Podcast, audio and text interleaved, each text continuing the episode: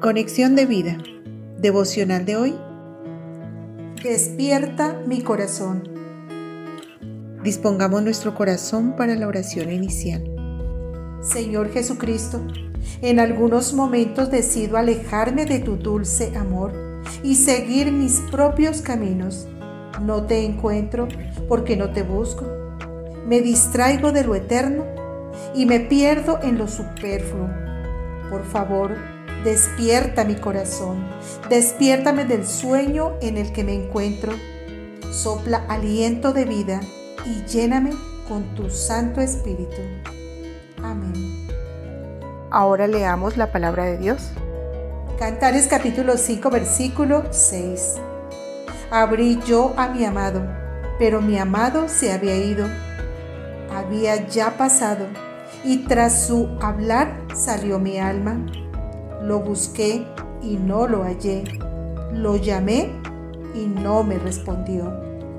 La reflexión de hoy nos dice, Siguiendo con la serie de devocionales basados en el libro Cantar de los Cantares de Salomón, nos encontramos con estos versículos del capítulo 5.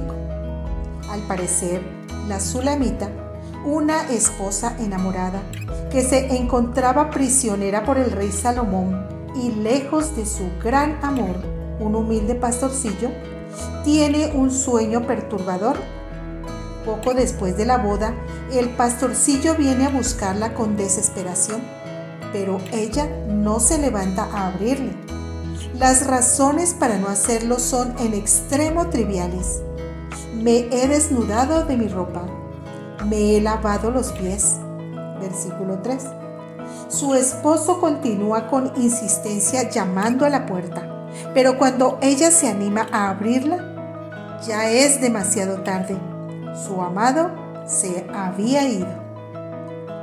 Suele suceder que después del primer amor por Jesucristo y su Evangelio, nos adormecemos y sin ninguna razón menguamos en nuestra tarea de cultivar nuestra relación de amor y de amistad con Él. Nos pasa como a la Sulamita. No le abrimos la puerta a nuestro amado, aun cuando lo escuchamos golpear con desesperación. Afortunadamente para la Sulamita y para nosotros, esta historia tiene un final feliz. La Sulamita se despierta del sueño y ahora, con un deseo mayor que el primero, lucha por su amor ausente. El rey Salomón no tiene más opción que dejarla ir a encontrarse con el pastorcillo.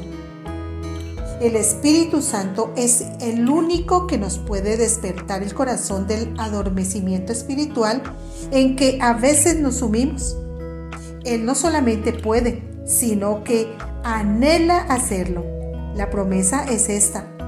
Pedid y se os dará. Buscad y hallaréis. Llamad y se os abrirá.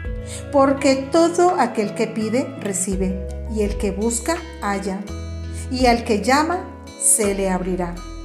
Mateo 7, del 7 al 8. Jesucristo, el que ama nuestra alma, no se irá jamás.